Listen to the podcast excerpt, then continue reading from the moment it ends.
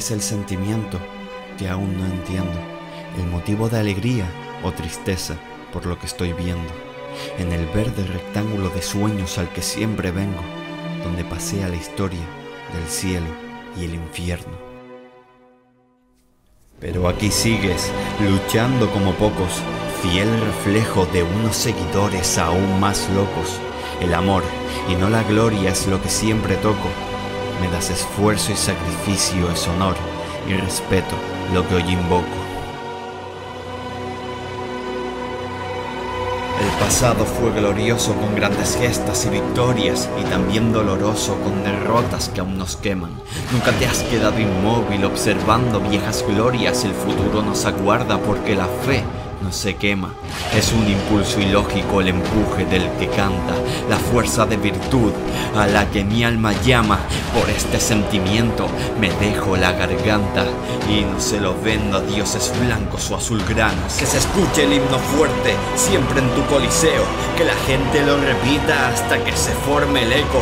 Mosaicos, banderas y bufandas sondean al viento todo ese momento en mi corazón tiene su hueco pasión por tu escudo y también por tus colores, recuerdos reflejados en vídeos o hemerotecas, guerreros blanquiazules, fieles luchadores, honor por la afición y el alma en la camiseta.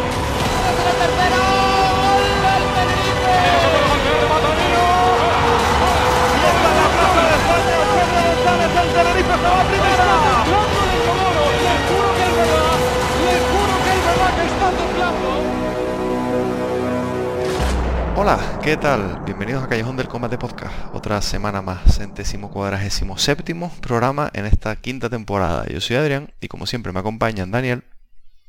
Hola. Y Airam. ¿Qué pasa familia?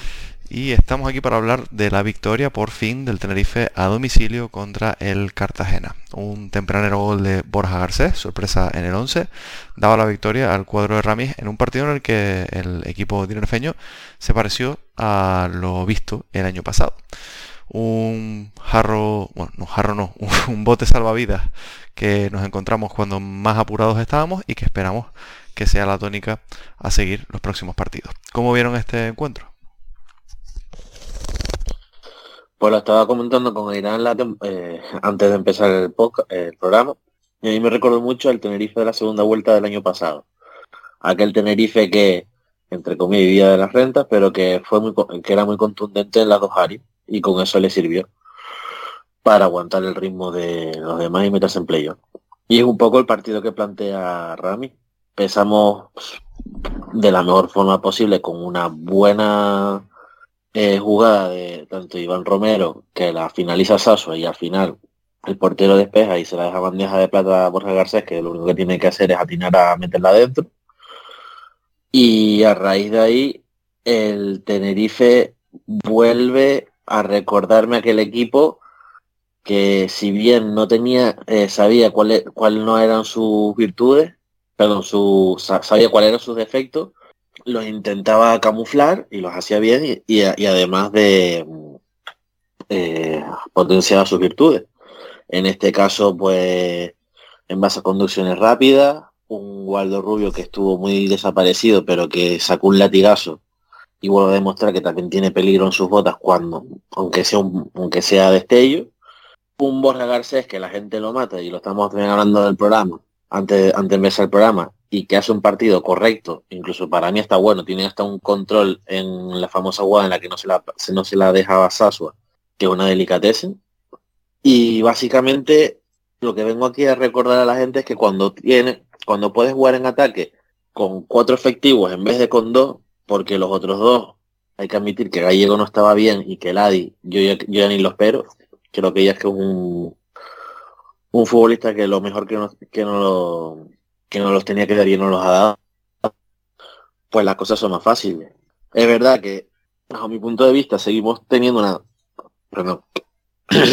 seguimos teniendo una dependencia, entre comillas, de esa conexión entre Iván Romero y Samuel Sasua.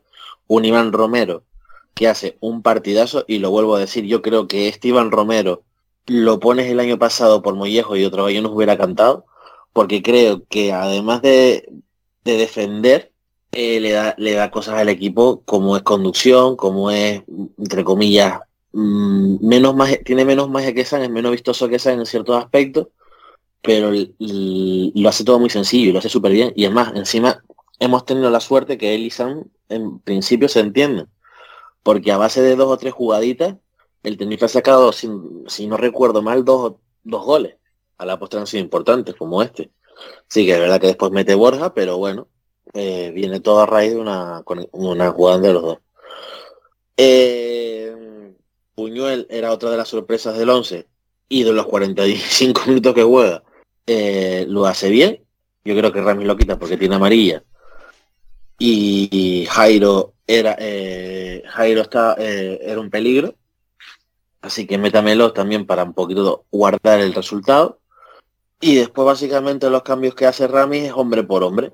Mete a Javi por Aitor, que también tenía amarilla. Mete a Ladi por, por Waldo. Y a un gallego, que yo lo sigo diciendo, a mí, un gallego estilo así, nada más solo por perfil me, vale en el Tenerife. Es decir, un gallego suplente. Un gallego que te juegue 20 minutos los, eh, todos los partidos. Un gallego que no solo sea luchar balones imposibles, pues llegar asfixiado al borde del área, y no ser capaz de rematar ni algún centro porque es que no, no, no llega.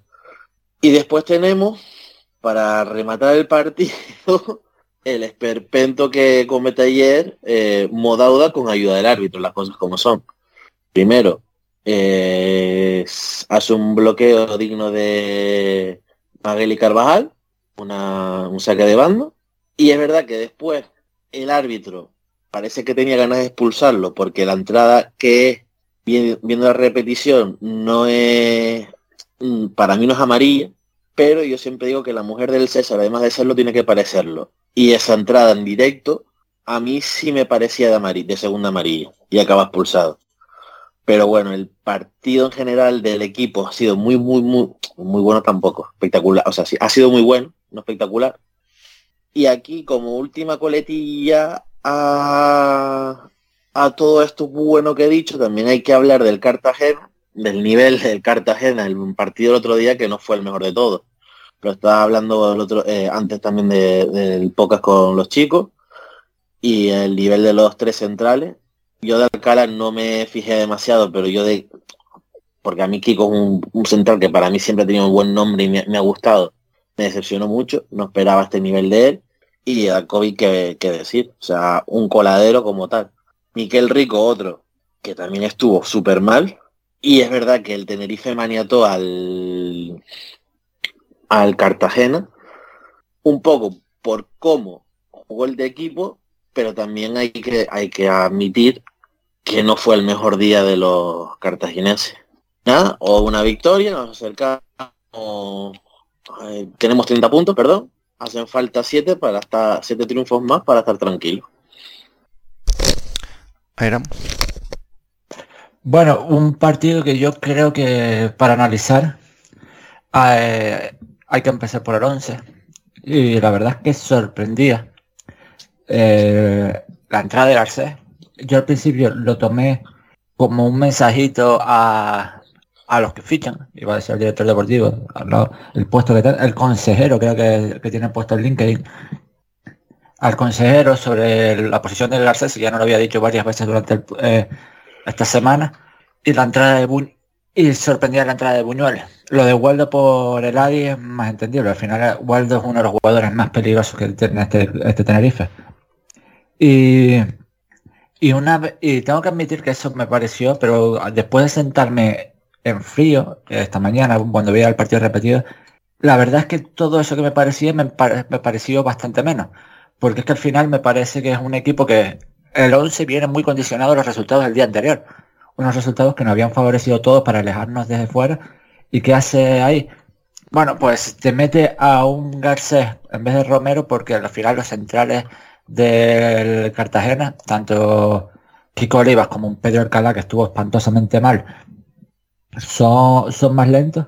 Y Darkovic muchas veces viene a corregir y en este partido, eh, por lo menos en esa primera parte, eh, lo íbamos a tener que meter mucho para adentro para permitir abrir la banda completa y ahí entra la figura de Buñuel.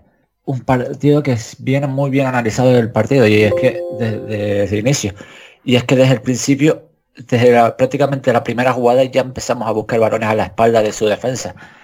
Y, y es más, en el minuto uno y medio ya Sam filtra un pase por dentro para intentar dejar a Borja Garcés, con el portero.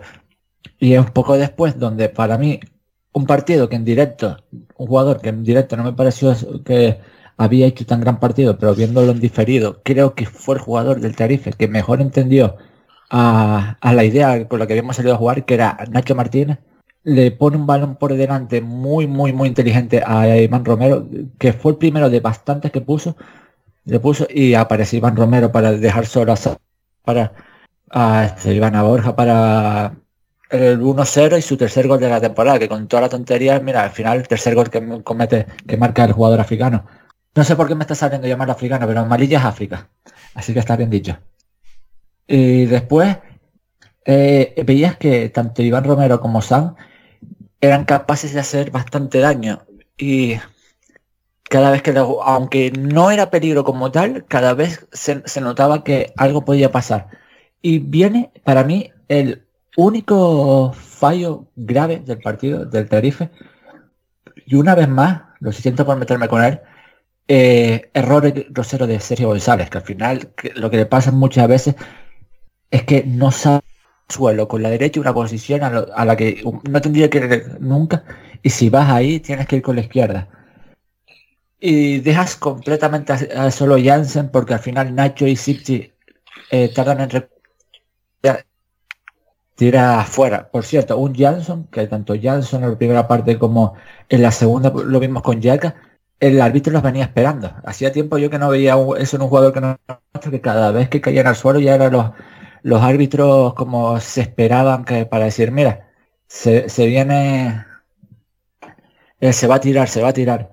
Y eh, estuvimos a punto de hacer el dos un robo de un Iván Romero y se marcha muy se marcha con mucha fuerza desde atrás siendo incluso agarrado y la pone para que un vuelto se saque un magnífico disparo que se va al palo. Y es que estábamos viendo que el Tenerife ah, seguía haciendo mucho daño a la espalda de los rivales. Y lo vemos después como incluso con un pelotazo le hicimos mucho daño donde Buñuel es capaz de ganar a Datkovic por arriba. Igual de Garcés se conecta una pena que el pase de Garcés no sea del todo bueno es, igual saca ese tiro medio así que se lo saca. Y después para mí eh, se equivoca Sam, porque Sam tenía que haberse vuelto a poner a, a, a Waldo, porque al final sabemos que uno de los grandes defectos que tiene Sam es que no tiene un gran disparo y ahí se lo bloquea. No me parece el mayor fallo del mundo, pero sí es verdad que, que te quedas con eso. Si te quedas al final, te vas con 1-0.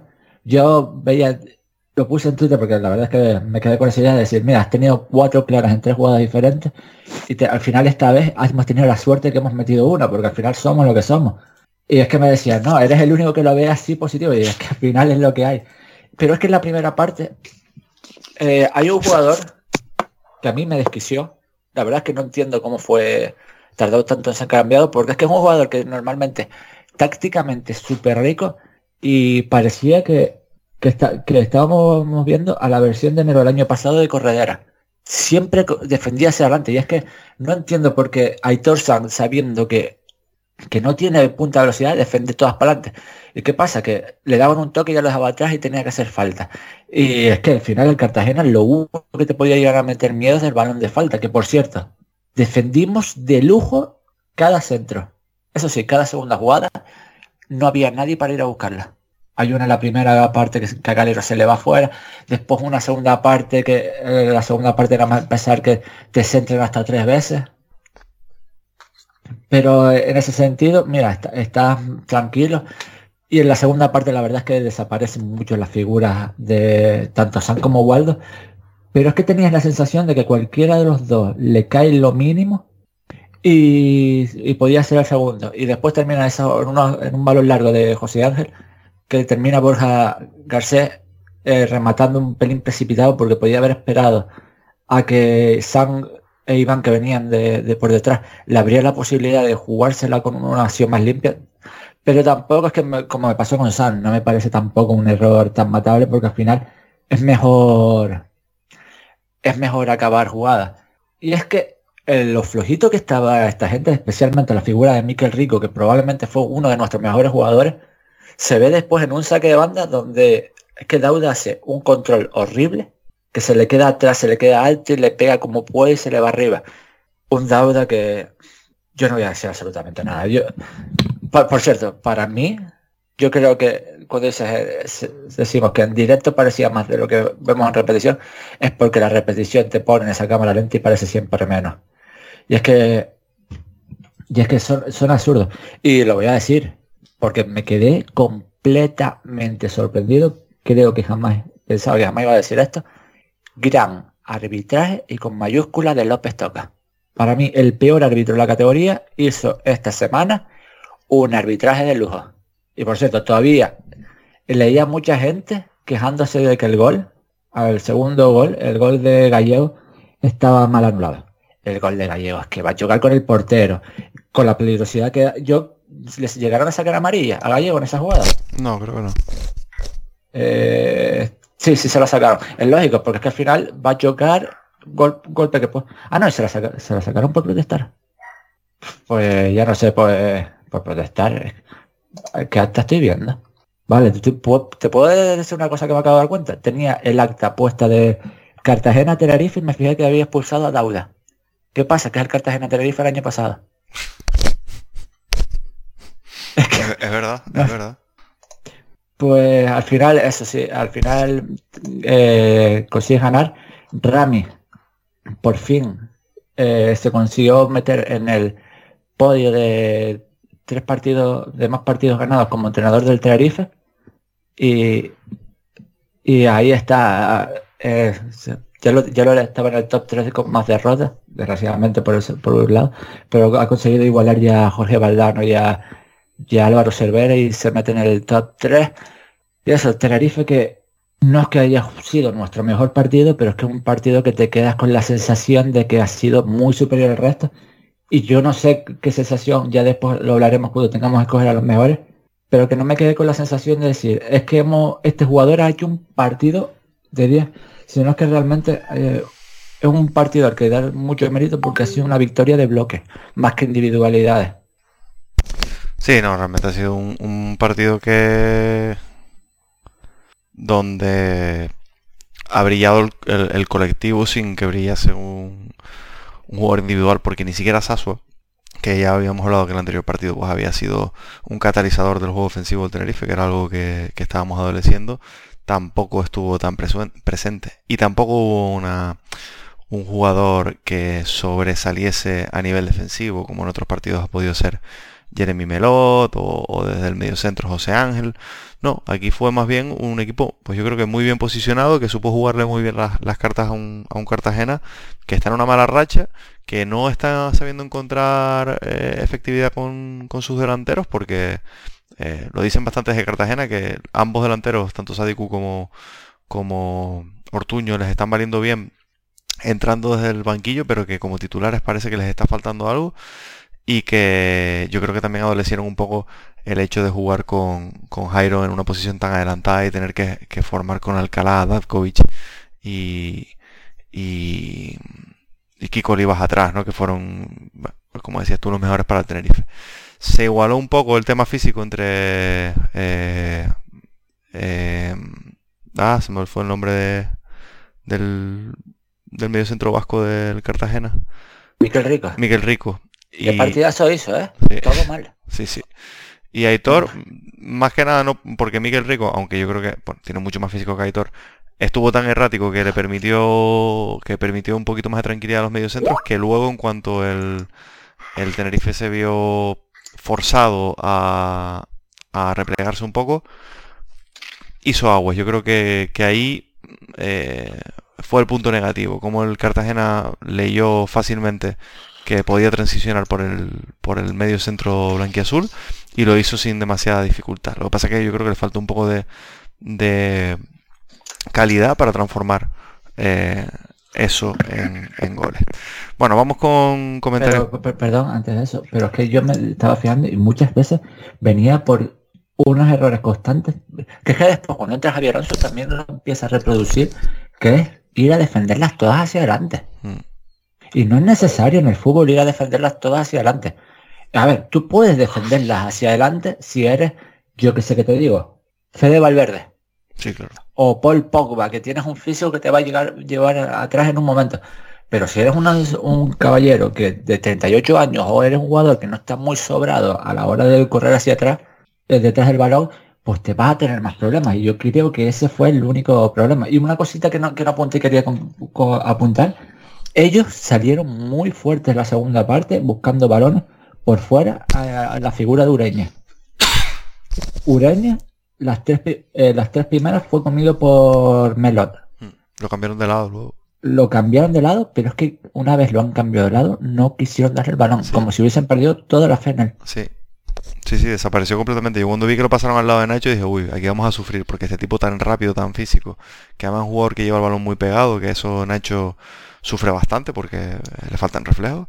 Eh, pensé que no iba a destrozar, pero sí, es verdad que, que desaparecieron. No sé, no sé muy bien por qué dejaron de jugar por ahí, pero, pero nos vino un poco bien. Es que, es que, dio la sensación de este no está haciendo nada, no vamos a dársela. un jugador que les acaba de llegar, ¿no? O sea, que también supongo que no lo conocerán del todo, no estarán eh, los automatismos creados, con lo cual.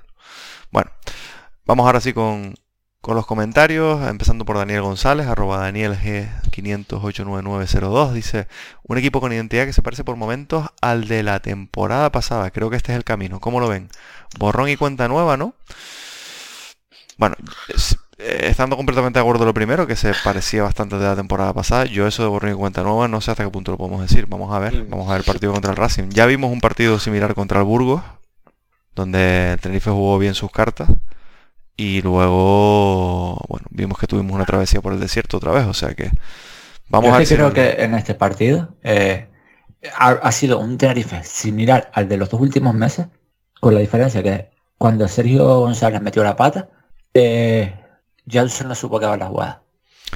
Sí, no, y yo creo que también, eh, y que las dos que tuvo, pues, metió una, porque al final es un palo de, de Waldo y el gol de Garcés, pero tampoco hay luego cinco o seis ocasiones mucho más no, pero a, para, a mí claras, claras me salen esas dos, me sale la que Waldo y Sam no terminan de acabar porque que esa es clarísima y después hay una de Garcés que también es muy clara la segunda parte, son cuatro. cuatro muy claras. En realidad sí. Y cuatro muy claras en un partido tampoco son tan fáciles de tener. Pero hemos tenido bastante de esas, que si te pones a mirar. No, no, sí, sí, sí. Después hay otros equipos que los jugadores le pegan con las pinillas y terminan por la cuadra. Claro, claro, sí, sí. Pero es que claro, y muchas veces es que yo estaba cagado en el partido porque decir, no estamos sufriendo. Y estos son los partidos que nosotros nos complicamos. Yo prefiero sufrir y que el portero se vea un poquito. Pero no, no, la verdad es que, ya te digo, es que yo creo que salvo el fallo ese de Sergio González y la falta que regala Nicolás Sipchis por ir de más, creo que de resto Partido muy tranquilo. Dice Jorge Crislo, y lo apuntan varias personas, así que es una cosa que podemos comentar con respecto a los nombres propios. Lo que más me está gustando del equipo es la conexión Romero-Sasua. Si explotamos eso y encajamos poco, podemos sacar buenos resultados. También Alexander Reges nos dice, eh, ¿qué piensan de la conexión Romero-Sasua? Teniendo algún mediocentro más creativo, podríamos generar mucho más. no sé si hay alguna más, porque leí esas dos. Esas dos únicamente. Yo la verdad... No, solo iba a hacer un comentario. Yo estoy muy sorprendido del rendimiento de Romero en, banda derecha. ¿eh? Yo no esperaba que fuese un jugador... Lo defensivo lo tiene, eso está claro. O sea, eso, la implicación defensiva la, la, ofrece, eso, eso lo tiene el, jugador. Pero yo no esperaba para nada eh, con balón que estuviese tan acertado. Porque está siendo un jugador que no es un regateador, también yo creo que por, la, por la recuperación tras, pérdida la aprovecha mucho, pero que está siendo capaz de, capaz de ganar mm, unos contra unos. Que eso, eh, pues ni el Adi, ni, ni Teto cuando ha estado jugando, ni Dauda cuando ha estado jugando, únicamente Waldo es el único jugador de banda que ha sido capaz de hacerlo. Entonces, gratamente sorprendido. Mm. Y yo creo que esa conexión es la que nos va a acabar salvando la temporada. Y a mí, en derecha me había gustado, pero es que en, izquierda, y además yo en eso vuelvo a incidir, yo creo que es un partido donde hay que darle mucho mérito al planteamiento de Rami, porque Iván Romero aparece por primera vez en toda la temporada en banda izquierda. Sí. Y es Waldo quien pasa a la derecha. Y eso está muy pensado para que eh, Iván Romero, en vez de de buscar chocar con Dalkovic, que puede ser más rápido que Alcalá, tenga que ir a buscar, en la, de hecho está todo el tiempo buscando la espalda de Calero y contra Alcalá. Y es que vuelve tan loco Alcalá que el entrenador ya en el minuto 30 Carrión estaba eh, con gente calentando para quitar Alcalá y es que lo quitan en el descanso porque es que no se estaba enterando nada. Es que yo tengo la, sensación de que si miro los números de Alcalá, Alcalá perdió todos los duelos que tuvo en el partido y creo que prácticamente todos los tuvo con Iván Romero y es eso, es que el partido de Iván es espectacular. Sam eh, hace una, una primera parte que aunque no es, de, no es una maravilla, no es su mejor, pero es que Sam al final es un chico que solamente estando en el campo sabes que te puede hacer cosas que no te hacen ningún otro. El que jugadores que. Y al final la entrada de Waldo es un poquito parecido, porque es que Waldo no, no hace. No, no aparece sino en dos tres destellos y son dos destellos que podían haber acabado en dos goles suyos. Es que yo creo que estaba muy acertado Daniel antes cuando decía lo de la diferencia entre jugar con, dos jugadores que no te aportan eh, y con dos jugadores que sí. O sea, eh, bueno, el Adi viene de, aquel gol contra el, Andorra y demás, pero el Adi y Gallego eh, y Teto, no es una crítica a Teto, sino que es otro tipo de jugador, a pesar de que lleve tres goles, no son jugadores que tengan peligro en las botas. Son jugadores que, este año, Teto porque no es ese jugador, quiero repetirlo, y, el Adi y, Gallego no están teniendo ningún tipo de peligro. Y, y, Waldo sí que tienen peligro. Es que mm. cada acción de Waldo eh, es con mala intención. Iba a decir. no, y que eh, se cambió el dibujo por primera vez en la temporada. Pasamos a jugar un 4-2-3-1. Y es que esa línea de... Al final que eh, te aprovechabas un poquito de, que Borja Garcés no, no es un chico el que tengas que te influya tanto en el juego como te puede influir Gallego de muchas veces tener, tener la necesidad de meter un pelotazo hacia ellos. Y es que y en vez de eso raciar un poquito más. Y, y, aún, así el peligro realmente del Tenerife era cuando José Ángel Jurado o Nacho Martínez se le ocurría levantar la cabeza para meter un balón por encima buscando la espalda y es que es, y es que lo que comentaban antes, que Romero da una sensación que cuando aparezca, y es que al final hay una ley medio así universal en el fútbol, que es que los que mm, son buenos al final se terminan entendiendo. Mm. Porque si yo te la doy a ti y tú sabes devolverme una pelota, una pared, te voy a seguir buscando a ti. Y es que al final los buenos se, el, idioma lo bueno no saben hablar lo bueno, por decirlo de alguna forma. Y desgraciadamente para nosotros tenemos un par de nombres a los que se les nos gusta de, nos gusta llamarlos desde, el entorno del Tenerife los buenos y no son tan buenos, son voluntariosos, o tienen pero no vamos a meterlos de los buenos, que tampoco son los aquí los de más calidad, sino que se me entienda. Sí, sí. Y es verdad que a lo mejor con un medio centro que fuese capaz, un corredera que sí, que fuese capaz de llevar el balón por abajo a, esta línea de tres que yo espero poder ver bastante más a lo largo a partir de ahora, pues pues la verdad es que nos daría mucho, porque es que cada vez que, sobre todo eso, sobre todo cada vez que le llegaba en posiciones de ventaja a Sam, a Sam le llegaron muy pocas en ventaja, por eso, pero es que hacen las dos, tres que le llegaron en ventaja. De hecho, no lo comento ahora, pero para mí el único fallo del partido, y me di cuenta viendo el repetido, es que Calero le hace un penaltazo a Sasua. Vamos a empezar la segunda parte. Que es que yo, en directo no sé qué estaba viendo, si a lo mejor fue un momento que porque el partido se había parado y estaba mirando el móvil. Pero es que, que yo creo que muchos recordarán porque es cuando cae Borja Garcés con Escandel. O justo de eso en la jugada anterior. Que le meten ahí un empujón que dices tú, pero que, niño, pero que es muy claro. Pero claro, al final, que por cierto, me parece bien que no se piten esto, pero es que yo he visto los últimos partidos, unos penaltis que se están pitando, que es que... Mm. también decía Jorge, eh, destacar un buen partido en defensa, no concediendo ni un tiro a puerta, aunque el Cartagena lleva tiempo con problemas eh, de cara a portería lo comentaba Irán, ¿no? Quitando esa, esa de Sergio que siempre, pues, desgraciadamente acaba teniendo una, eh, muy, muy sólido defensivamente y sobre todo el balón parado. Mm. Sí, es que sobre todo es eso, porque al final quieras o no, es que yo creo que es que estuvimos muy bien posicionados y es que el rollo es que le permitimos una clara. Y es que no, no fueron capaces ni terminar. Es que yo creo que entendimos muy bien a un jugador como Pablo de Blasi, que yo creo que en toda la liga, en todas las ligas más, con más calidad que él, sobre todo calidad en tres cuartos de campo, que él, que hay tres jugadores como mucho. Sí. Y a lo mejor estoy tirando muy incluso alto. Con, porque a lo mejor eh, Jonathan Vieri poquito más vas a encontrar ahí mejor que él. Pues es un tío que es que eh, en fase ofensiva no lo veía. No, lo veía. Y, y, aquí eh, yo quiero alabar mucho a las figuras de Walt Iván Romero.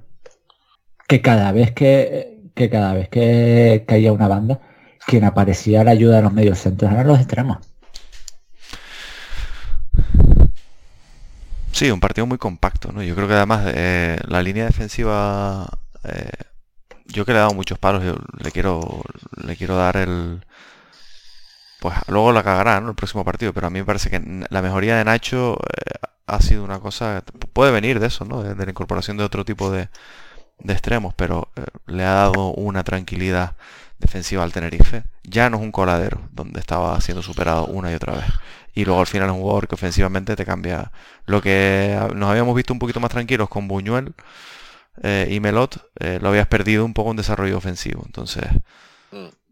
tener eso así, y yo creo que está siendo más consciente de sus limitaciones en, este momento, Nacho, me da la sensación. Y que tiene un tío que le está ayudando. Es que al final muchas veces eh, el Adi defiende con la mirada las cosas como son. Sí, sí. Lo que jugada y demás. Que no te digo yo que el nivel de, Nacho no haya subido. sí, pero yo, lo que te quiero preguntar, ¿no viene el nivel de Nacho la mejoría jugando exactamente con el Adi por delante? Pues eh, vendrá por él, pero es que no, pero por el, eso que, el Adi, la gran mayoría, o sea, Nacho no, pero, pero, pero, ¿eh? pero, que sí, que sí, que en eso estoy de acuerdo. Que, que ahí no te estoy quitando la razón, pero que, que si te pones a pensar, la mejoría de Nacho ha venido con el Adi jugando por, delante de él. Porque es que... ¿Será que como se ha visto solo, ha tenido que tirar de... Sí. De defensa? Porque es que, otra... Sí, es que... O que no lo están buscando tanto. Que, puede ser una cosa que, que, es que me llamó mucho la atención eso en el Cartagena. De repente te cambian un encarador como Ureña y no lo buscaron más. Mm. De hecho, cuando eh, los, poquitos ataques medios así que tú le veías de ellos, o era Jairo que se metía por dentro a juntarse con De Blasi, o era Iván Calero. Que también es cierto que después Iván Calero hace un partido que no es, no es muy bueno, pero aparecieron en los sitios donde tenían que aparecer. Y sobre eso, sobre los laterales, yo quiero hacerles una pregunta. Yo es que tengo la sensación, ¿ustedes piensan que la entrada de Buñuel viene condicionada por los resultados del sábado? decir, podemos arriesgar más a ver si hay que ir con la victoria por todo, o viene más por el que su último partido en casa en ataque fue nulo. ¿De Melot te? Es decir, la entrada de Buñuel por Melot. Sí, sí, yo imagino que sí. Yo imagino que buscaba un poquito más de profundidad. No creo tanto que sea por el tema del cambio de... O sea, por los resultados previos, porque imagino que no te puedes... O sea, la situación en la que estás no te puedes permitir con una doble salida y luego enfrentándote contra un rival directo contra el Racing Tienes que intentar asegurar, no te puedes permitir un lujo de decir, ah, oh, esta semana de free, vamos a jugar con García. No, pero, pero, no, pero no, no hablo de free, hablo de puedo arriesgar un poquito más. Sí, bueno, eso mismo, sí, sí, eso es. No, yo creo que, que he buscado un poquito más de producción ofensiva. Y, y también, bueno, lo dejó bastante claro Ramis, ¿no? Eh, en rueda de prensa. El tema del cansancio físico, eh, Melot lo ha jugado absolutamente todo también. Nacho tiene 34 años. Eh, 33, que es años. Vale, 33 años, eh, no tienes más laterales, pues tú verás, tienes que mantenerlos frescos. Entonces, o sea, te puede fallar Melot en cualquier momento, te puede fallar Nacho en cualquier momento. Es lógico que le dé 45 minutos a, a Buñuel. De hecho, no me extrañaría que ahora veamos Buñuel eh, Melot en el sardinero. Que por cierto, Melot físicamente está muy bien. Sí, sí. Y yo creo que, su, que el problema de Melot, que ha empezado a dar algún, algún síntoma, eh, sobre todo en las últimas semanas, y sobre todo se le nota mucho en ataque, que es que empieza a estar cansado mentalmente. Sí, creo que sí, es mucho... Porque físicamente el tipo sigue siendo que defensivamente el segundo no hay un lateral mejor que él. Pero claro, que en fase ofensiva ya, como un jugador más justito, ya se le empieza a ver que se le nubla mucho más la vista cuando está llegando a esas posiciones. Sí. Mm. Sí, es eso sobre todo. Yo creo que está un poquito más quemado, es normal. Bueno, otro nombre propio. Jorge Jonay, arroba Jorge Jonay 1 nos pregunta Garcés sí o no.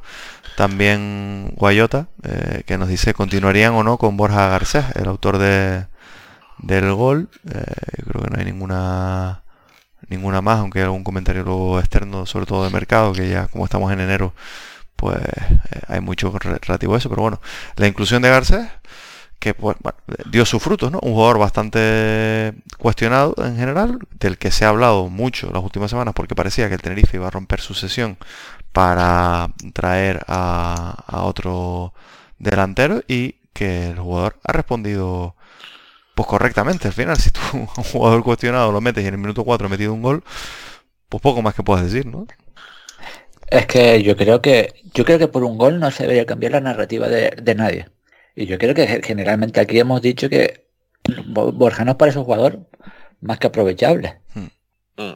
sí sí Y es verdad, y es verdad que y, eh, hace un partido de trabajo, de sacrificio y demás, fantástico. Mete un gol. Después es verdad que les falla, tiene un par de fallitos a la hora de toma de decisiones de, últimos pases que al final no le hace que le salga un partido redondo. No es un mal partido para nada. De hecho, nos da la victoria y es que cada vez que Borja ha marcado nos, nos ha valido de puntuar. Y que la gente lo está esperando en la esquina, en la bajadita también, es la cosa hay que decirlo. O sea, esa, esa visión tan mala que tiene, yo creo que es fruto de la desesperación de la afición también, por ver que no conseguimos los resultados y hay que pagarla con alguien, pues este, pues le tocó a, a Borja. Y después, que es lo que está diciendo Irán, o sea, es un tío que sabes lo que te va a dar, sabes lo que te va a producir.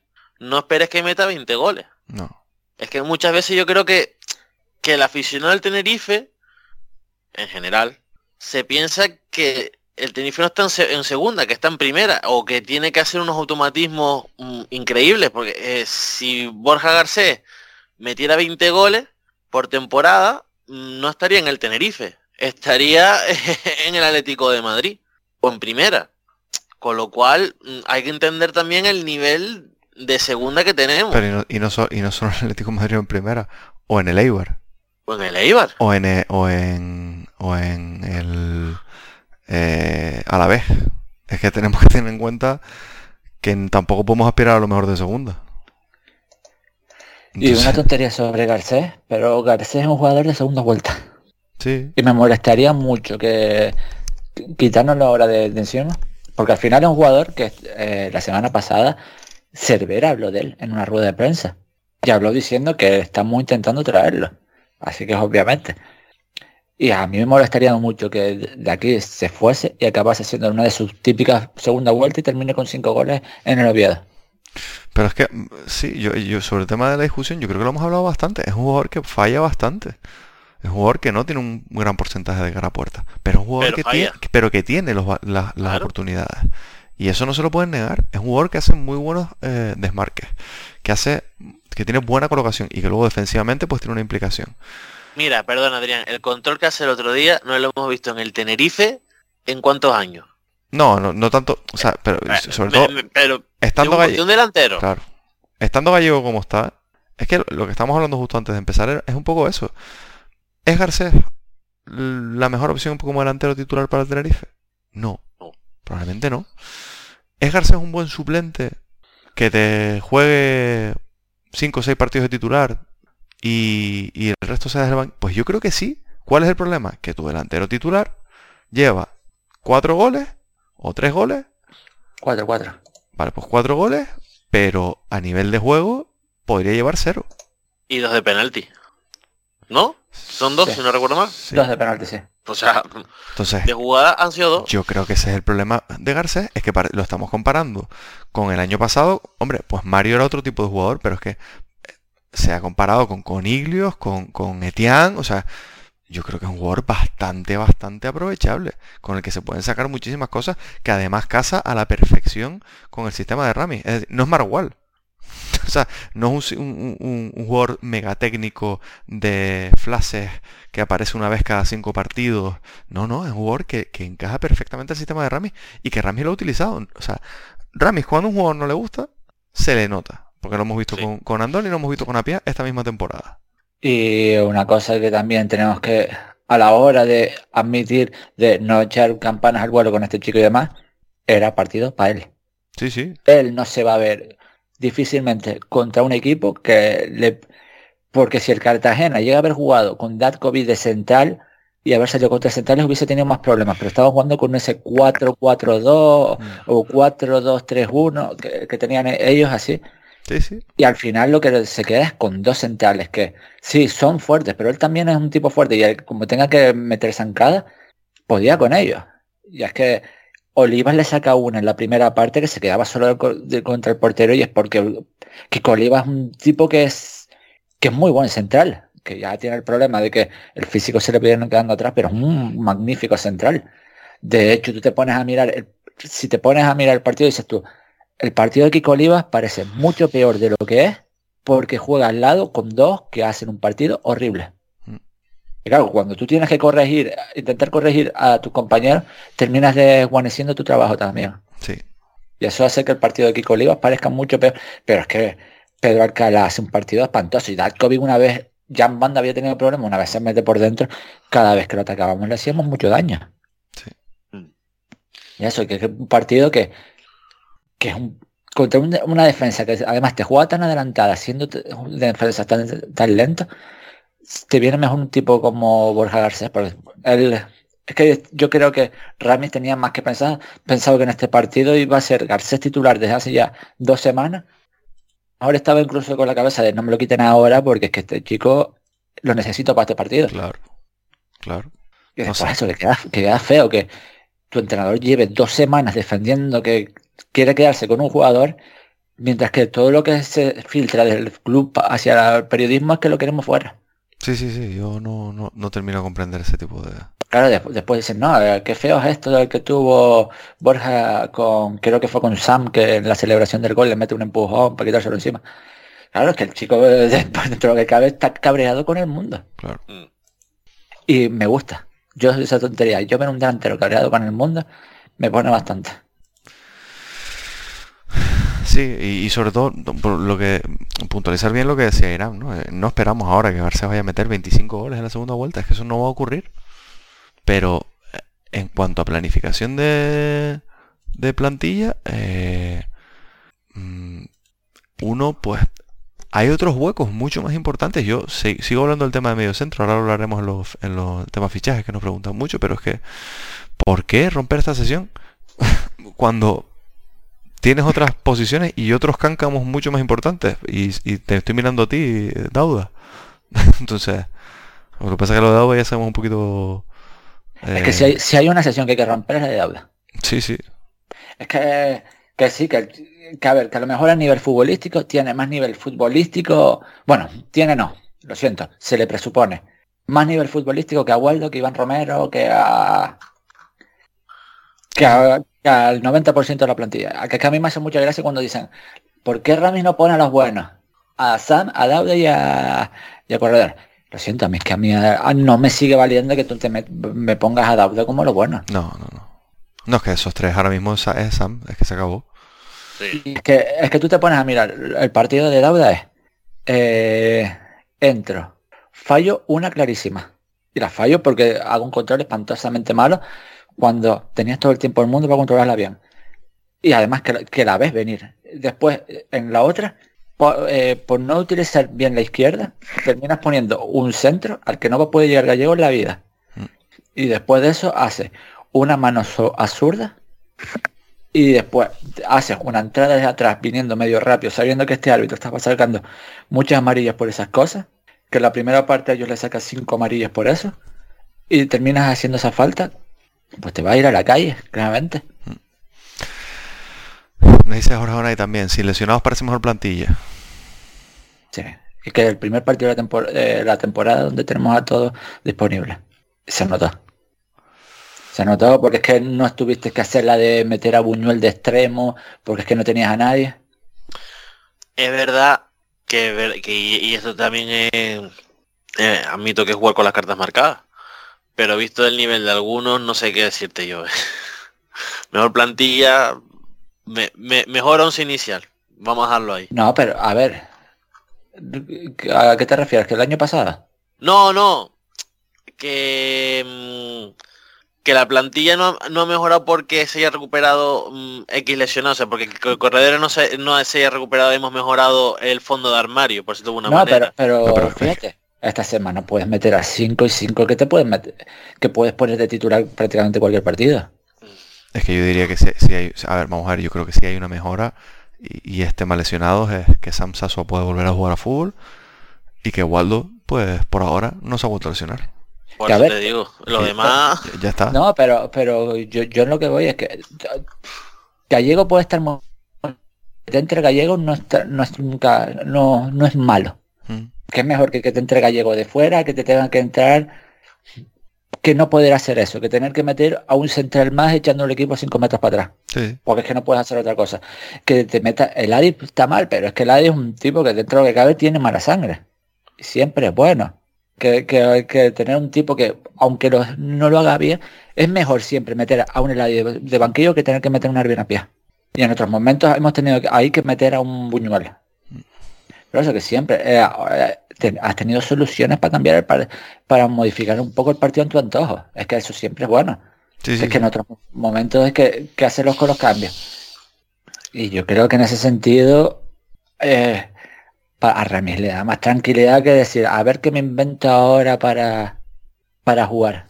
sí. Mm, ya casi todo desde fuera de partido, pero bueno, eh, por terminar con lo de Dauda, que lo estábamos hablando un poco por encima, decía Gota, arroba Gota y titular, ¿quién ha sido peor fichaje, Dauda o Coniglio?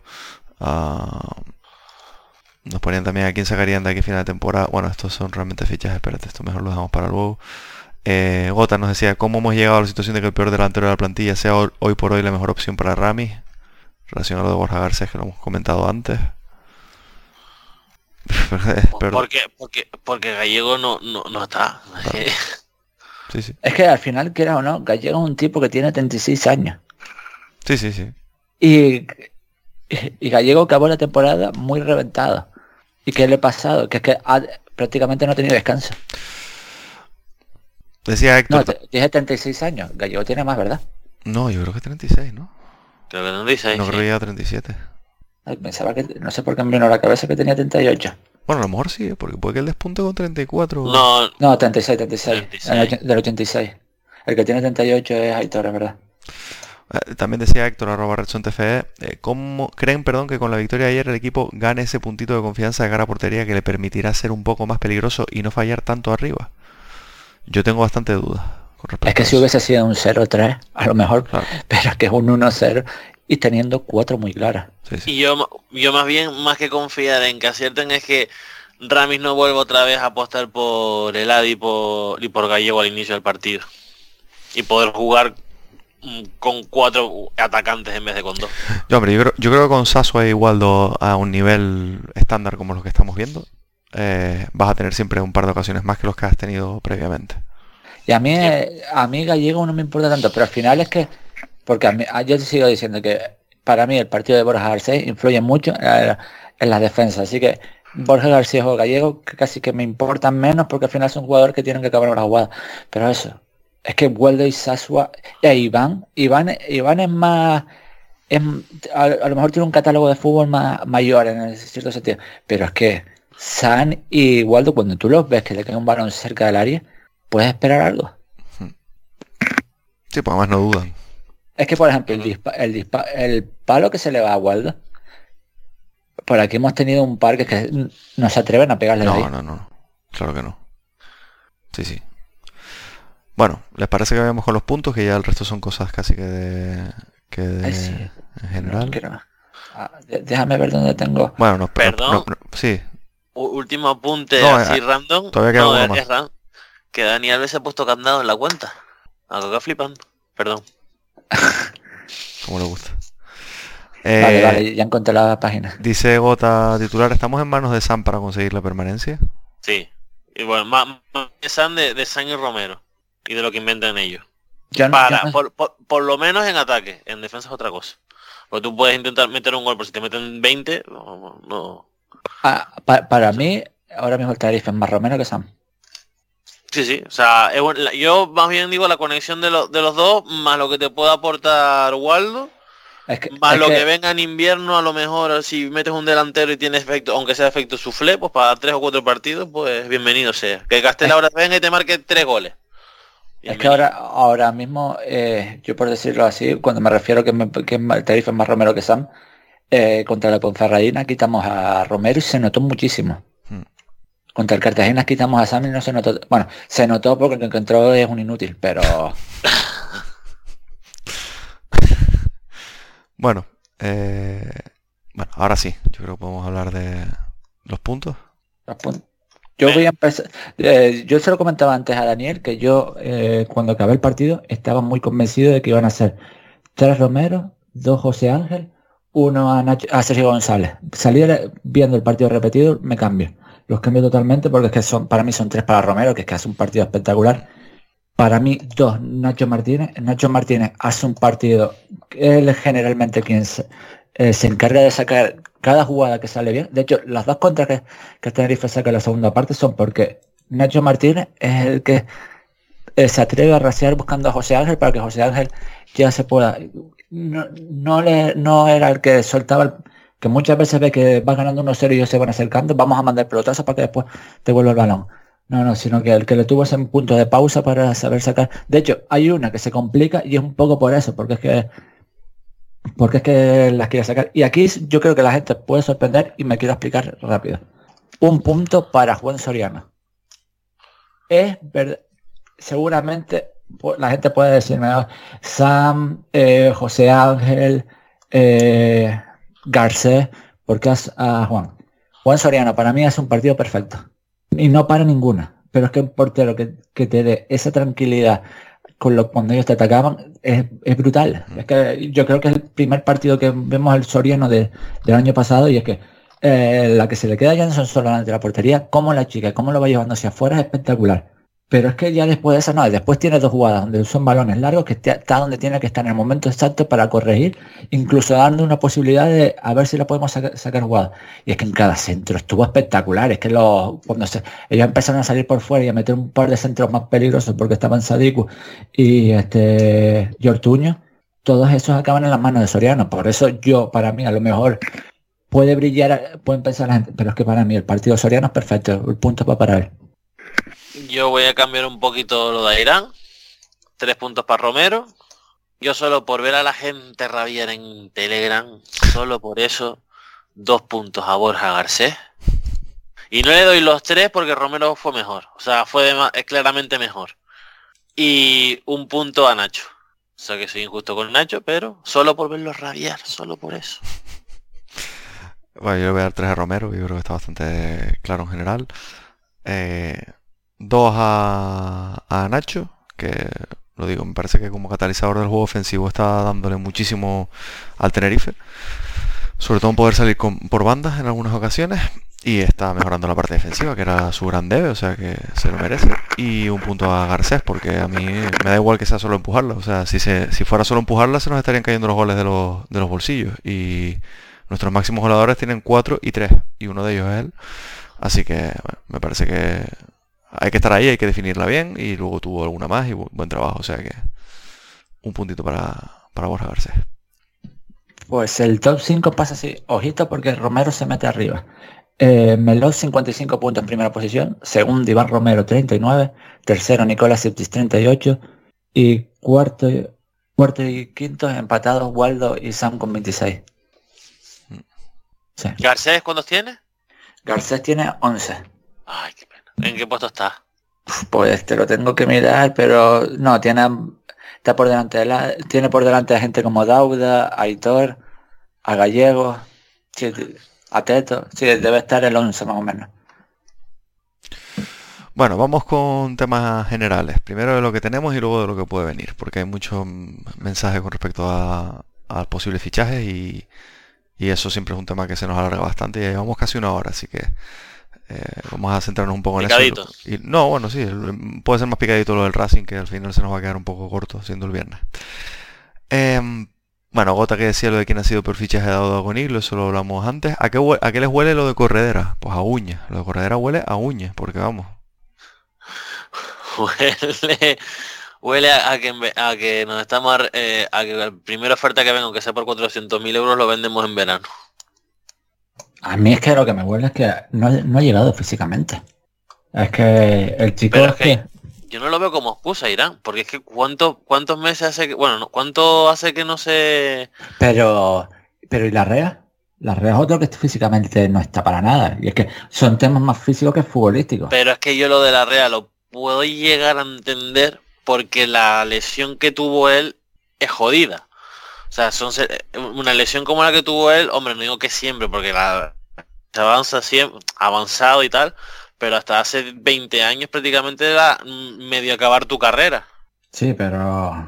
Pero es que yo, yo pu- puedo imaginar que eso, que es que el chico está como... No está ahora mismo para... Y eso, que es que al final a mí lo que me huele es eso, que es que... Y por lo que se empieza a parecer, por lo que suena por ahí, es un poco hasta que probablemente el que se le esté buscando un alguien que esté que de sus características para jugar. Es que es que no. A ver, yo no creo que sea un caso de las O2 porque él yo creo que está para jugar, pero yo creo, o sea, que él puede jugar, tiene el alta. Pero que entre que hay algo raro ahí, después súmale que, que a lo mejor el corredera que vimos en la primera vuelta de la temporada pasada, Es que eso es nunca lo más que, lo volveremos a ver. es que eso es Sí, lo que yo iba a decir. Sí, y estando todo de acuerdo, pero es que tú también, usted parece pensar que es que corredera en el Tenerife es medio centro. Y el medio centro es donde tú, más físico necesitas. Sí, sí, estoy completamente de acuerdo, pero, pero yo pienso muchísimo eso. Yo, ese super, ese corredera que nos, que nos, que nos encandiló a todos, lo vimos cuatro meses. Sí, sí. Y no lo hemos vuelto a ver. Y ya lleva ya un año. Entonces, cuatro meses de un año, la realidad es que a lo mejor ese corredera que nos encandiló a to- a todos, pues no es una realidad. Y donde metes corredera puedes meter a la Reyes. Sí, también. Sí, sí. Que yo creo que estamos todavía mirando mucho eso, pero si nos ponemos a mirarlo fijamente, pues esos jugadores no han rendido tantísimo. como- o sea, se le dan mucho más palos a Enrique Gallego y Enrique Gallego fue mucho más constante durante el año pasado, y, o sea, durante su etapa en el Tenerife, que es la misma que la de Ladi o la de, o la de Corredera, Enrique Gallego ha sido muchísimo más constante que estos otros dos jugadores. Bueno, eh, más. Dice Alexander Reges, arroba ARJ, AJRM barra baja 93. Somos demasiado exigentes con el tema fichajes descartes. Lo digo por los debates sobre Garcés, Loren Castel. Parece que nunca es suficiente. Efectivamente. Y quitando que a lo mejor muchas veces, alguna vez con algún nombre que ha sonado tenemos razón, lo- los que lo critican, tienen razón los que los critican, pero yo por ejemplo, están, pon- están poniendo a Castel de, de, de cojo y demás, y vamos, yo no, no creo que sea así. O sea, es verdad que viene de, de capa caída, pero ¿qué jugador no viene de capa caída del, último del, del colista de la, de la liga? Castel es un jugador que el año... Es que de Castel podríamos hablar de corredera. Jugador que, su- que llega medio tarde a la segunda división, hace una primera vuelta muy buena y a partir de ahí se cae. Sin lesión. Sí. Sin lesión. Pero es que Castel creo que en la temporada pasada llega a ser jugador del mes. De la toda la liga. Yo no voy a esperar si viene ese nivel. No, ya, pero, pero es a lo que yo me refiero, que es que es un chico, pero es que al final, una vez ha pasado y esta temporada esta- ha hecho una temporada espantosa. Es que a mí. Es que a mí me parece que. O sea, a mí es que el tema de. Bueno, va- vamos a meternos en un tema más extradeportivo. Entonces, lo voy a aprovechar, lo voy a ir leyendo ya. Y así con eso eh, eh, lo, lo vamos comentando. Y así podemos hablar de Castel, de las expectativas y demás. Eh, Héctor, arroba ResonTF, dice, se viene caso de Gea con el Tenerife y sus fichajes en este mercado. Ojalá un fax tardío de Guerrero con Dadkovic. Eh, Guayota dice, eh, ¿qué opinan de que podamos pasar de un Loren, Quique Salas y Brian Cufrea a un Buksevich, Quique Salas, Sergio Castel y Manu Molina? Han hecho algo los nuevos de este mercado porque a 22 de enero ni sacar a Andoni, a Arvin Apia, lo sacó Cordero. Es que a mí me parece que Ese yo creo que es el punto. Y a mí lo que me, lo que me, lo que me marca mi opinión es más eso que el nivel deportivo. Yo puedo entender y estoy completamente de acuerdo que a lo mejor somos demasiado exigentes. Que a lo mejor estamos buscando que venga un jugador a resolvernos la vida, que venga un jugador que deberíamos haber fichado en verano, lo, lo fichamos en invierno. Eso no va a ocurrir nunca. Es la realidad. En invierno vas cogiendo descartes, jugadores que no están en, en ritmo, jugadores que, que tal. Eso es la realidad. Y no pasa nada. Yo lo asumo. Lo asumo. Y eso es culpa de, de Juan Carlos Cordero. Eso por supuesto. Pero que aquí se nos ha estado vendiendo la moto con que si tal, con que si cual, y al final vas a traer a un jugador, o sea, el cambio Borja Garcés por Sergio Castel, a mí no me convence. Es que eh, po- po- por, por meterme en eso, sí. Eh, a mí lo que me preocupa es que, no sé, eh, tú te paras a mirar a exactamente el Cartagena y el Cartagena ya, ya había hecho movimientos y había traído otros jugadores. ¿Qué pasa con el Tenerife? Que da la sensación de que, es que otra vez está, ah, vamos con la idea de vamos a por el bueno. ¿Y qué pasa con los buenos? El bueno no ficha el uno, no se va a un club al un- el 1 de enero, salvo que tu club esté salvo que seas el Alavés, por decirlo de alguna forma. Claro. Se mueve el 30 o 31. Claro. ¿Qué pasa eso? Que si el bueno te dice que no, es que no puedes ir al regular, porque es que el regular ya habrás cogido equipo. Pero eso es una cosa de la que ha adolecido el Tenerife. ¿Cuántas sí, sí. veces hemos, hemos visto que el 20... Y es- o sea, la gente le está criticando ahora, digo, pero no se acuerdan de hace... Sí. Ah, bueno, Alfonso Serrano era uno de que hacía sí, eso. sí, sí, sí, sí, totalmente. Pero el problema es que estamos a día, o sea, es que eh, yo creo que es que A, a día a- de hoy, 20 estamos a- a- grabándolo ahora mismo, el- del 23 al 24, Mm. y se no, no, no, se ha, no se ha ido Andoni, no se ha ido Larrea, no, se ha ido Arvin Apia, y porque Arvin Apia lo sacó Cordero. No, y da igual que sea Cordero, es que al final es un tipo que es que... eh, mira, a Andoni no se ha ido porque tienes que buscar a alguien que lo supla, ¿vale? Pues Arvin Apia da igual que haya alguien que lo supla o no, es lo mismo. El Inada es exactamente lo mismo. sí, sí, sí. Por eso es por lo que se ha ido. Sí, sí. Y, eso- Y, y- y y- eso- y vas vendiendo ciertos jugadores y te pones a vender a, oh, eh, al Tenerife le han ofrecido a Camarasa y tal y cual, y está la máquina publicista de Radio Barranco haciendo la pelota, y luego te sale que la, la información es Manu Molina. Que para el que no haya visto a Manu Molina, es un jugador que nos va, nos va a solucionar el gran problema que tenemos, que es cambiar a Pablo Larrea por Manu Molina. Por, Manu Molina. Es decir, vamos a tener que seguir jugando el 90% de los partidos con Aitor San con 38 años y con José Ángel. Y vas a seguir teniendo el problema de Corredera, vas a seguir teniendo el problema de Pablo Arrea, pero se llamará Manu Molina, y vas a seguir teniendo el problema de Javi Alonso. Pero a mí Manu Molina no me parece un... ah, De hecho, a mí Manu Molina, por eso por lo que hablaba antes de Corredero, me parece más un perfil Corredero. Sí, sí, sí, pero que... Lo que me refiero es que vas a fichar un cuarto mediocampista. Yo, yo Obviamente voy- no, puede- no puedes ir a, un- a por un primer mediocampista, eso está Un claro. tercero me parece a mí más que un cuarto, pero sí. Pero yo lo que voy es, es esto. A ver, eh, Cufré. Por- vamos con lo no. A Bukevich, este yo lo he visto por un par de resúmenes y no, y no sabemos cómo te va a llegar a España, así que lo vamos a dar fuera. Cufré. A mí Cufré, que de hecho el otro día me partí de risa porque salimos de, de grabar aquí. Y al día siguiente entrevistaron a un tipo del Mallorca en Radio Club y soltó, va mal para arriba, pero cumple atrás. Dije, puf, esto está viendo lo que es el Tenerife y está soltando esto a ver si puede convencer, como si la gente fuese tonta. Yo me partí de risa, la verdad. Pues Cufré, a mí en el Tenerife no me encaja, porque ya tienes una pieza parecida. No me encaja. Después, Manu Molina. ¿Manu Molina encaja de titular el Tenerife? No. No. No, es que tampoco. Loren. Loren no es un delantero. Pero No es un delantero centro. Loren no es un segundo punta. ¿Qué vas a, a quitar a Sam para meter a Loren? Sí, sí, sí. Es que no. Castel. Castel mejora, ¿verdad? No. Mejora, mejora a Gallego. Es que para mí Gallego es mejor jugador que Garcés, lo que Gallego está reventado por todos lados. Pero como futbolista, ni Garcés ni, ni Castel son mejores que Gallego, pero es que sabiendo que Gallego, el problema de Gallego es que va muerta. A mí me parece esto una cosa... Yo sinceramente es que me parece esto una cosa que... uf, ¿Y qué- Bastante... ¿Y qué más, y qué más ha sonado por el Tenerife? Ah, Quique Salas. Bueno, Sí, Quique Salas y Gonzalo Verdú me, me parecen, sea cual sea, me parece perfecto. Porque es que los, los fallos que cada día comete más eh, Sergio González, Mm. comete más, más fallos de lo habitual porque está jugando de central sur. Sí. Y, y es, es, muy diestro. Y otra cosa que quiero recalcar, porque parece que nos hemos olvidado, hace casi un mes, porque estamos a 22 de enero, no hemos hecho ningún movimiento. Hace un mes nos decían, no, es que el Tenerife hemos cambiado porque ahora vamos a intentar traer a los, a los jugadores en propiedad. Y van a venir en propiedad. Y entonces está esperando a que no sé quién se desvincule y tal. Y al final me estás contando que te vas a traer a Quique Salas, cedido, a Loren, cedido. A Soro, cedido. A Soro, es que, vamos, yo creo que esto es una cosa y miedo me da de cara al futuro. O sea, porque otra cosa que estamos que podemos hablar de cara al futuro, renovación de la disorrilla a día 23 de enero, ¿es necesaria? Tanto, te está, tanto mercado tiene la disorrilla que lo tienes que atar ya porque te, da miedo que se vaya gratis. ¿Qué esperas que te vaya a hacer la disorrilla en los próximos seis meses? ¿Que te meta 18 goles? Es que no, lo, de, lo de no tiene sentido. Es como, si, es, como si mañana y dice, no, estamos mirando la renovación de Carlos Ruiz. Porque al final sería lo mismo. Mm.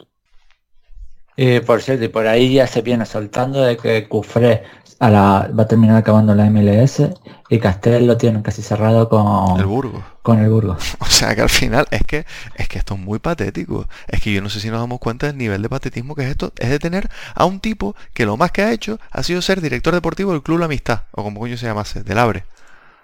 Del Abre.com. De la arena. Eh, pues chicos, pues si te quieres poner a hacer prácticas, las haces en, otro lado. Es que al final, y al final, ¿qué, te va a quedar? Saber alguien... es que fue, un poco lo que yo comentaba hoy. Hoy sacaron en la, típica página de rumores de, Twitter el nombre de Gonzalo Verdo. Yo dije, jugador que me parece para mí es una de mis debilidades futbolísticas. Me siento 38 años, digo, pues sí, me parece que un tipo con 38 años, con, perdón, con 34, 34 años, me viene perfecto porque, porque es un tipo que conoce la categoría, una barbaridad, y tampoco que tú lo veas jugar y digas, está muy viejo. es que casi que prefiero eso que me vayas a traer un chico de 18 años que está jugando, ¿en qué te digo yo? Eh, en el Arenas de Guecho, y que de repente, sí, puede pintar muy bien, pero te llega al Tenerife y diga, uff, el salto es grande y encima cada vez que veo eh, estadios, ya no te hablo del Heliodoro, sino que a lo mejor tengamos que ir a jugar al Carlos Tartier y ver al, Carlos Tartier medio así y se haga por eh, las piernas solamente saltando el campo le empiezan a, a temblar. Es que ah, el Tenerife ahora mismo, el año pasado que quería, yo creo que cuando las cosas van bien es cuando más, más puedes hacer las apuestas, estando las cosas tan complicadas como está, tienes que tirar a por a por tipos que te vayan a rendir desde el día uno. Prácticamente que tú los fiches el jueves y el viernes el viernes puedan sentarse en el banquillo. Mm. Complicado. Eh, Jorge Crislo nos ponía opinión de los rumores de mercado. Me hablan desde Sevilla muy muy bien de Quique. Castel y Manu Molina en verano no me disgustaban. Eh, Ahora me gustan menos, sobre todo el delantero centro, eh, refiriéndose a, Castel. Verdú sería el mejor central de la plantilla.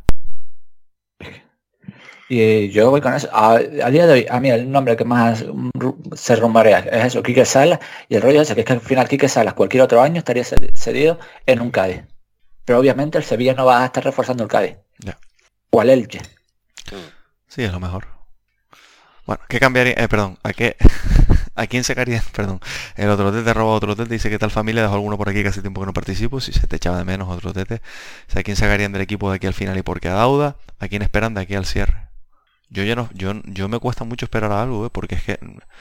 Eh, a ver, yo, algo vendrá. No, no, sí, sí, sí, algo vendrá, pero es que eh, Aquí parece que las, operaciones se abren, se, pausan, desaparecen, se mueven. No, Sergio Castel, Sergio Castel, Sergio Castel. Y lo empieza a sonar, Sergio Castel se va a ir al, al Burgo. Eh, Loren se da un bombardeo durante unas semanas y ya desaparece. No sé. Sí, yo llevo dos semanas escuchando que Loren decide esta semana. Sí. Y es que, es que te, da un poquito de miedo porque dices tú, y al final que va a terminar viniendo. A saber. Y es que el miedo y es que pues la verdad es que bastante grande. Por lo que vemos, es que pueda terminar viniendo jugadores peores que lo que hay. Y es que yo lo siento, pero es que para, a, lo, mejor pasar de, de la red a Manu Molina por este el Tenerife que es, sí puede subir, ser mejor. Pero es que pasar de Castel a, a Garcés es empeorar. Fichas a Loren cargándote a Garcés y es que estás obligado a jugar con Gallego. Porque es que no hay otro 9 en la plantilla. Sí, sí. ¿Cuál es la otra opción? ¿Meter a Dauda de 9? ¿O a Eladi? A Loren. Es que Loren, es que Loren no ha sido nunca un 9 referencia, Loren siempre ha sido un acompañante. Pero te lo van, te lo van a meter de nueva referencia. Pero es que, pero es que te lo van a meter la primera jornada, la segunda la tienes que cambiar. Porque, porque, porque es que Loren no te va a ganar un balón de espalda. Loren no, no te, Loren es un chico que tienes que dejarlo caer a banda, aparecer, que meta esos pases que que él sabe meter. Es que Loren es más Iván Romero que Gallego. A ver, lo que pasa un poco es eso. Que me lleva a pensar más en eso. Y es que tú imagínate a, a estas alturas, con el problema que gol le tienes y demás, de, eh, hacer más flojo la posición de 9. ¿Qué vas a esperar? ¿Que todos los goles te vengan de segunda línea?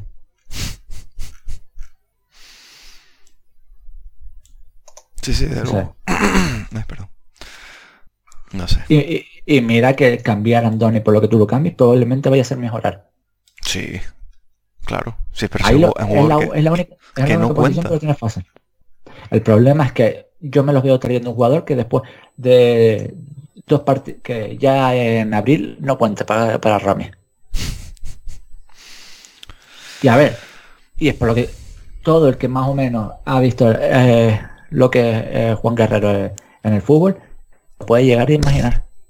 Con todo el respeto y que, que, tú dices, no, vamos a darle tiempo y vamos a dejar que se equivoque. Sí, pero es que esto lo hablaba el otro día con Dani, digo, oh, sí, me parece bien que hay que... Pero tú entiendes que hay gente que cuando llegan a un sitio empiezan con un nivel de confianza X y en este caso el que, eh, el que yo tengo hacia Juan Guerrero es de menos X, que es bastante bajo. Y Garrido, y el Garrido, mira, a mí lo que más me gusta de Garrido que llevo haciendo desde que está en el Tenerife es que están todos los malditos partidos. Que el tipo viaja, viaja con el club a todos los partidos. Esta semana se veía la foto de Paulino y había gente, mira, está Garrido también. Es que Garrido ha ido a todos. Quieras o no, dentro de lo que cabe, dice, mira, por lo menos se está haciendo kilómetros acompañando al equipo. Es lo único que me está gustando, me, me está gustando lo que está haciendo. Normal si es el dueño. Que al final. Sí, pero, también es el hay dueño. muchos que no lo hacen. También es el dueño del Castellón, como decían el otro día. o sea que. Bueno, y por último, y ya vamos pasando porque ya llevamos ya una horita y cuarto, eh, ¿qué cambiarían contra el, contra el Racing? Que es lo que nos dice. eh, bueno, antes de eso, Thomas William Harley, arroba siempre igual 135, dice: ¿Por qué invitan a la gente que le sale de la polla? Daniel, por alusiones. ¿Yo? No, pero a ver, es que las reuniones del podcast son secretas. Sí, exacto. Y entonces, se recibe un SMS con un número oculto y se dice a, exactamente, a las 9 y cuarto usted tiene que estar aquí. Entonces, Oye, que- X. exacto. Que si, usted, que si usted quiere participar en el podcast, ahora mismo ponemos el audio de lo que opina usted de la renovación de... de Oh, iba a decir de la, de la policía local del puerto. no, no, de, de la renovación del ADE. bueno, Además, además de que se perdió mi, mi, bueno, las noches en el Tucán. Mi, mi baile digno. madre mía. Joder. Bueno, eh, bueno, pues sí, el otro nos decía que cambiarían para el partido contra el Racing porque tenemos un eh, eh, un partido importantísimo la próxima semana, este, bueno, esta semana porque es el viernes, en los campos de sport del Sardinero, nombre top dentro de lo, donde los haya. Y es que vamos a visitar a un equipo rival en la lucha por el descenso, como es el Racing de Santander.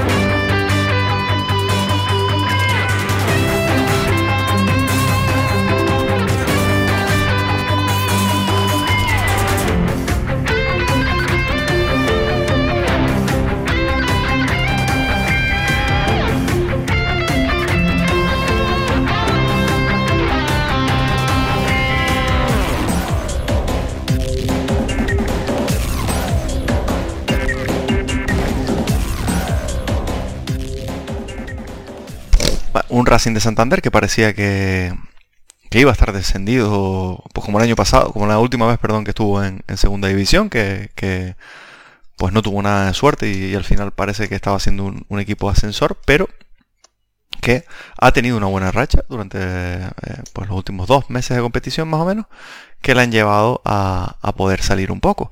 Viene de perder 3-0 contra la vez, cierto es, pero bueno, eh, visita en Vitoria que es bastante complicada, pero había conseguido ganarle al Sporting de Gijón en casa, empatar contra Las Palmas en el estadio insular y ganarle al Cartagena a domicilio, similar a lo que hicimos nosotros eh, ya en el último partido de 2012. Eh, bueno, un Racing al que ganamos 1-0 eh, con gol de, de, Borja Garcés en, en, el, en el partido en el Elidoro, un partido que fue bastante nefasto y que más o menos mantiene una serie de jugadores similares porque sigue con, con Jordi Embula siendo el, extremo titular, yo creo, Íñigo Vicente, Jorge Pombo, que era esa, esa, ese refuerzo que no llegó para aquel partido, Germán Sánchez en defensa, Mateus Ayá, un equipo que yo creo que está rindiendo pues muy por debajo de los nombres individuales, pero que al final yo creo que le está costando pues formar un equipo, ¿no? Por cierto, eh, yo antes de comentar una cosa, es que si no lo digo reviento. Para mí, eh, yo no sé quién fue el árbitro del bar del Alavés Racing, pero el árbitro, el árbitro del bar del Alavés Racing y el árbitro deberían ser expulsados del fútbol de por vida.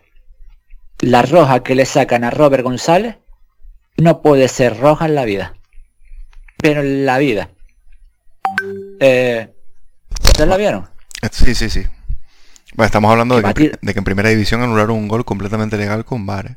Sí, sí, pero aún así es que es un tipo que le va a pegar a puerta. No, es que esta semana yo he visto un par que, pero esa es que va a pegar la puerta y es verdad que le terminando con los tacos, eh, pero es porque, porque le tocan el balón y no le da, es que al final no hay voluntariedad de ningún tipo. Y que tú me digas, es que no me parece ni falta. A ver, falta sí porque al final lo, golpea y demás, pero eh, ojito a, a esta semana, porque esta semana lo de Germán Sánchez. ah, eso sí lo vi. Y, después el penalti que regala a Dani Fernández es que es espantoso. Es que tranquilamente, puede, es que yo creo que no le caen más goles porque el portero ahora está bastante bien. Hmm. El primo de Rafa Nadal. sí. Bueno, es que es que tú te pones, a, es que lo siento, es que tú te pones a mirar la roja de Robert. Es que voy a volver a eso, lo siento. pero lo ves la roja de Robert y ves la roja de Tomás Alarcón en el, partido del Sporting Zaragoza. Dices, ¿cómo puede ser la jugada lo mismo? Sí. Es que no sé. A nivel general. Pero bueno. Bueno, un, equipo que se parece un poco en, términos generales, generales, perdón, al Tenerife, porque es un equipo que le cuesta mucho arriba, que no está teniendo un jugador, Mateus yo creo que no está consiguiendo rendir suficientemente bien, ni en Bula es un jugador que le está metiendo muchos goles, y Íñigo Vicente no es un jugador tampoco demasiado gol desde la banda, y que luego atrás comete muchos errores defensivos, ¿no? Entonces yo creo que un poquito bastante similar, ¿no? De, hecho me hace, eh, esto es todo topic total, pero me hace mucha gracia porque es que llevo un mes saliéndome eh, dos, tres semanas saliéndome en YouTube cada vez que lo abro recomendándome un vídeo de Jordi Bula que se llama Mi primer gol con el Racing. Sí, sí, a mí también me, pareció el otro día y dije, ¿y esto? la verdad que, es que me, hace muchas gracias. yo lo siento, pero que fue un rollo de decir, niño, que te da ternura. Y, y al final es que, si hablamos de nosotros, es que sus máximos voladores son Pombo e Íñigo Vicente, que llevan tres cada uno. Sí. Mm. Y es que estoy mirando aquí los delanteros, Mateo lleva dos y Seco uno. Es un partido claramente que ganar. debería. Y al final, y, al final en el, sardinero de, la, los 19 partidos que ha jugado ha ganado ha ganado 9. Un campo que no sé nada. Bueno, sí que de los 19 enfrentamientos que hemos tenido con ellos le, hemos ganado 9. Es un equipo que en general se nos suele dar bastante bien, pero es que yo creo que es un partido que es que en sí deberías ganar. Porque es que. A ver. Es que tampoco lo quiero hacer muy grande porque, es que después es verdad que de repente lo hemos visto eh, en, las semanas anteriores, que es que venían de una buena racha, ganándole al Sporting, que es verdad que, que es el Sporting ese que, que se cargan al entrenador y eran de los un poquitos que habían conseguido derrotar al Cartagena, que, que Cartagena era más empates que derrota. Y por medio tiene el empate en Las Palmas, que es un partido en donde Las Palmas no tuvo la suerte de otros partidos. Pero eso, que es que al final y tú te pones a mirar un equipo con Íñigo, con Aldazoro. Es que yo creo que es un que a ver, fuera de casa nos va a costar más. Pero es un equipo que en el Heliodoro es que es que no sé, es que a mí el Racing, No. por lo que he visto, me sorprende que no estén puestos de descenso. Ya, a mí voy también. decir sinceramente. A mí también. Pero es que eso habla de la temporada que están haciendo Ponferradina y Lugo. Sí. Y que muchos dirán, no, es que nosotros tenemos cinco puntos más que el Racing. Ya. Ya, ya, no, es que lo También dice la temporada que estamos haciendo nosotros. Sí, pero, pero es que, a ver, el Tenerife te, durante muchos tramos de la temporada te has quedado con la sensación de que está teniendo menos puntos de los que debería.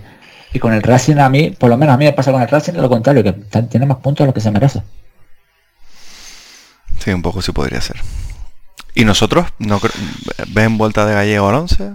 Yo creo que va a haber algún cambio por temas físicos o eh, Eh. laterales a lo mejor, como estábamos comentando antes. Quizá eh, vuelta de Teto al 11. Es que yo con un jugador como Íñigo Vicente supongo que, que ahí este partido se te lo va a jugar eh, Jeremy. Mm. Me lo- y eso, sí, y me lo espero por la derecha, por eso yo sí me espero un Melo Nacho.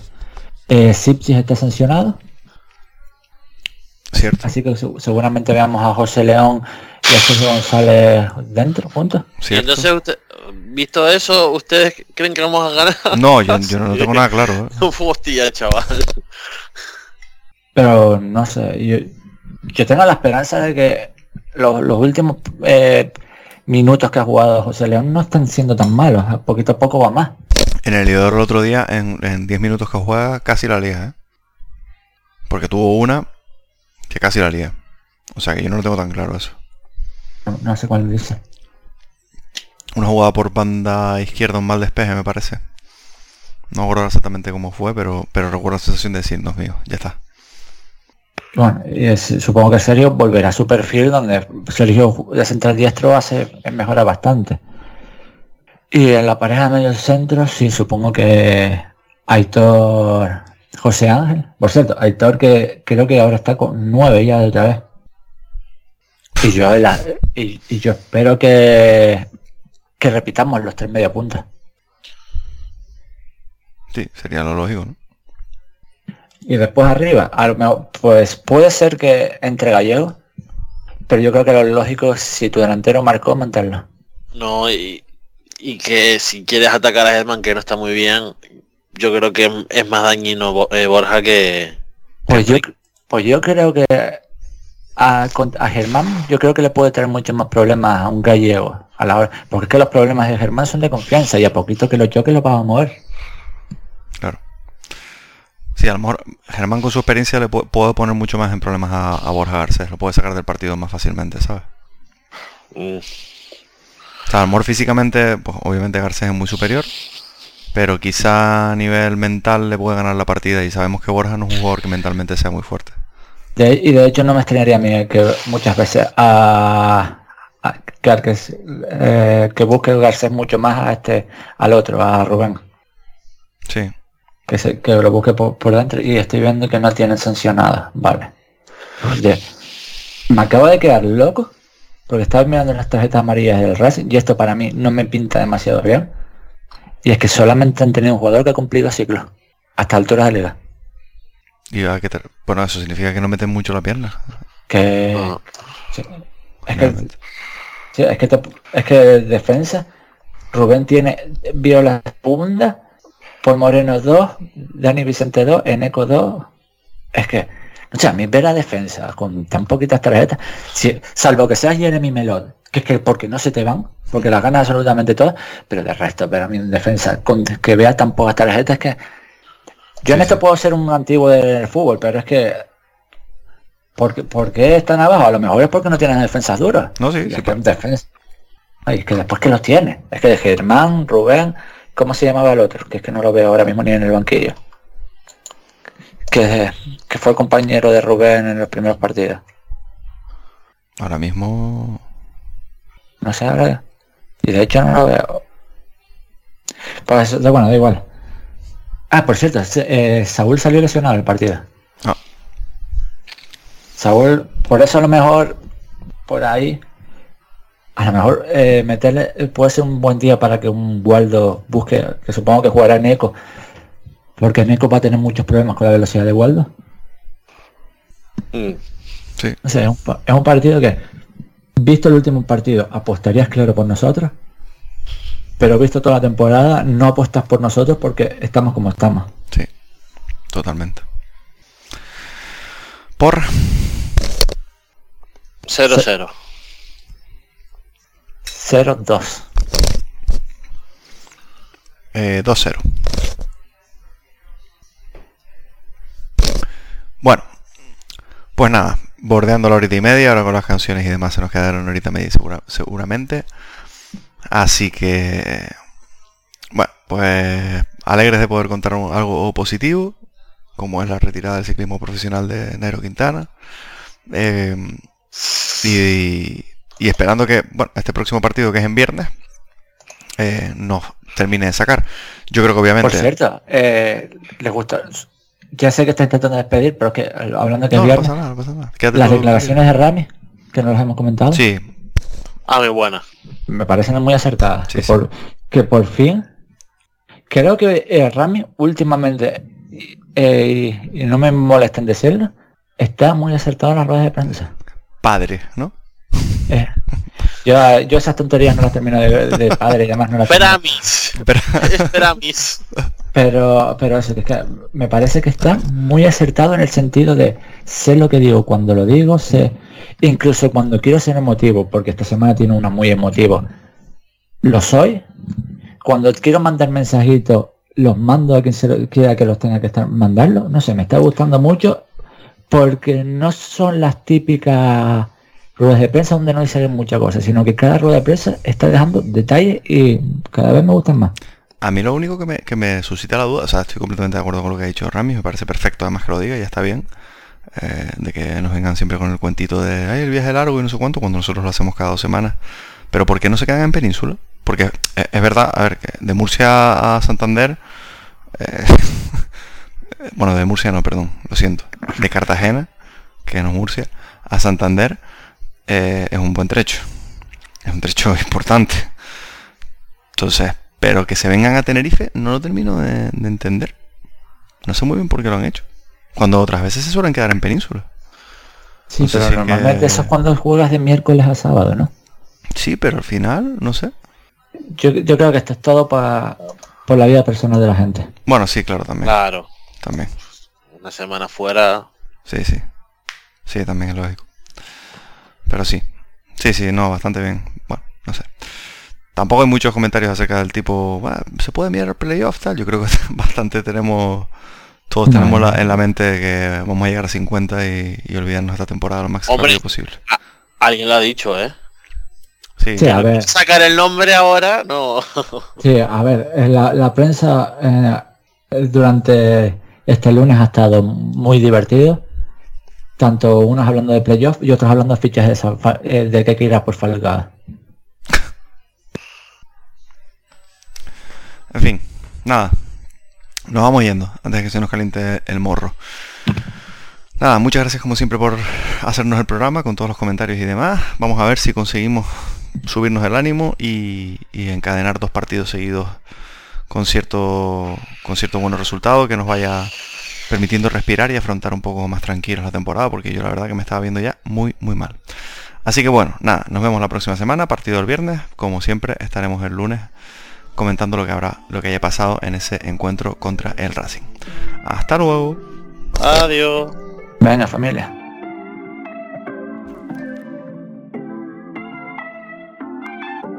¿Qué ha pasado? No sé si tú lo puedas ver. Algo está cambiando. Oh. No sé si entiendas que te quiero bien, bien. Bien, bien, bien. Te quiero bien, bien. Bien, bien, bien. No sé si tú también lo puedas ver. Que yo te quiero bien. Bien, bien, bien, bien. Yo te voy a ver a tu casa. No me importa si es por la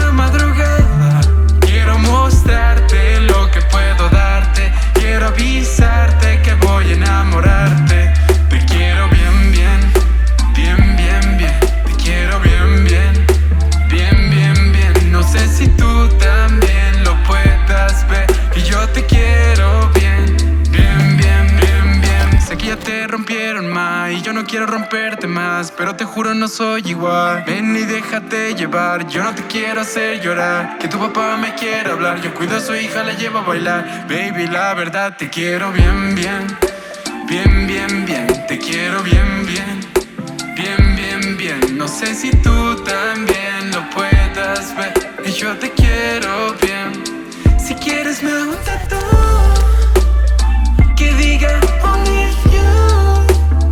Quiero que seas solo